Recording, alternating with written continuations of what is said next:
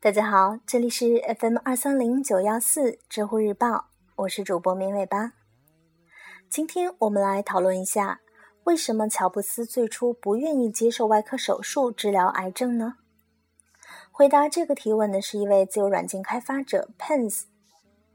他说：“首先，癌症这个事情，只要你得上了，就有百分之九十九点九九的概率永远无法治愈。早做手术与晚做手术并不会有太本质的差别。我伯伯晚期手术存活至今，我父亲中期手术，结局你们懂的。癌症部位、主刀医生、治疗方案，两者都差不多。”更多的时候是 RP 问题。时至今日，我想我已经能够正常的谈论这件事情。既然现代医学并没有什么治愈癌症的把握，尝试一下草药并不算一个太坏的选择。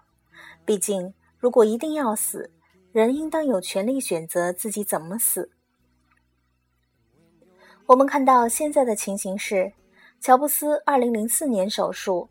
二零零七年发生肝转移，换肝解决。二零一零年胰腺复发，医生判定没有继续治疗的价值。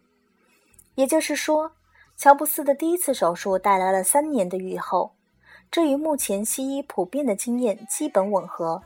换句话说，两年以上的愈后已经属于非常非常成功的手术了。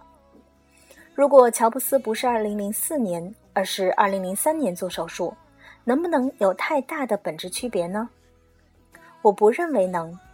首先，手术之后癌症将加速扩散，而不是减速，因此愈后是从手术日开始计算。就算三年的愈后因此变成了五年，乔布斯仍然需要在二零零八年换肝。后来的事情并没有太大的本质区别。也许乔布斯二零一一年上传变成了二零一二年上传，仅此而已。然而，对乔布斯来说，这却有本质区别，因为2003年如果做手术，这违背了他的本意，违背了他的本意会让他不愉快，而这一点无疑会加速癌症扩散，最后造成短寿。当年为了父亲，我采访了数百癌症病人，毫无意外地看出，所有乐观的无心之人都活得比心事太多的人更长。而一遇到癌症就愁眉苦脸的人，一般会在几个月内死去。这说明脑力劳动与机遇都会极大的加速癌症扩散。乔布斯刚愎自用的性格与他那高度脑力劳动的工作，都决定了他的癌症愈后不可能长。而大家说说看，如果因为癌症就让乔布斯放弃自己的苹果公司？放弃自己的事业，去当一个什么都不想的乐天派，对着广场傻笑，这还是乔布斯吗？如果这样能让乔布斯多活几年，乔布斯愿意吗？不，他们不愿意的，因为精彩的人生就算短暂，他们也实现了自己的价值。接下来给出另一位知乎用户 Talik 的回答，他说：“大家都是猜，看来没有什么相关的人透露一些信息。”我的工作是癌细胞成像与跟踪，也来说一说。我对乔布斯这个人不了解，我假设这人对自己是负责任的，对生活是负责任的。那我觉得他在查出癌症后是做了相当的研究的，他的医生也一定给了他很多信息。不手术很可能是认真认真权衡利弊后的结果。早期肿瘤有自身的特点，就是你不知道它到底有多恶性。像胰腺癌这样的，常常到十数年的时间才能形成恶性。所以，面对早期肿瘤，有两种方法：一种是能手术的就马上手术；一种是先观察。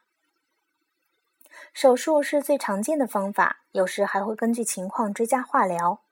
对于早期未扩散的肿瘤，尤其是浅表性的，做手术是保险的方法。如果原发肿瘤没有构成生命威胁，手术的直接目的是防止扩散，因为绝大部分死于癌症的人都是死于扩散肿瘤，而不是原发肿瘤。但是未扩散这个很难讲。现在的一些发现表明，传统意义上的肿瘤早晚期跟扩散能力关系不是很强。很多肿瘤一出现就已经有不易察觉的微扩散，有些肿瘤虽然局部已经很严重，却鲜有扩散。事实上，扩散的机理现在在癌症研究里还是一个谜。常见的假设是 EMT，就是部分癌细胞获得干细胞能力，能够脱离肿瘤组织进入血液淋巴系统，在其他部位重新进入，等待机会成为新的肿瘤。但是这一过程假设现在还缺少直接证据，所以如果肿瘤对身体没能构成什么威胁，而手术又不能保证抑制扩散，那它的副作用就会体现了。比如大面积的手术创伤引发的炎症，实际能反过来刺激肿瘤生长。在胰腺癌上直接切除胰腺，立刻就变成一型糖尿病了。要再加上化疗、放疗，又是直接增加其他癌症和心血管疾病的风险。所以，当手术的潜在好处有限，肿瘤又是相当良性、预后良好，手术对生活的副作用相当大时，就是一个取舍的问题：要增加一点保命的机会，还是要生活质量？一般情况下，这个取舍是医生帮助病人决定的，因为很很多病人谈癌色变。一心想多活一点是一点儿，而医生方面，手术可以免去不必要的麻烦，比如将来被人告自己能治而不治，表示自己已经尽力了。这就是为什么调查表明，美国医生给病人选择的多是存活几率大的治疗方案，而给自己选择的多是生活质量高的治疗方案。他们见过太多因为副作用而受苦的人了。我想，以乔布斯的风格，他为自己做出这个决定的。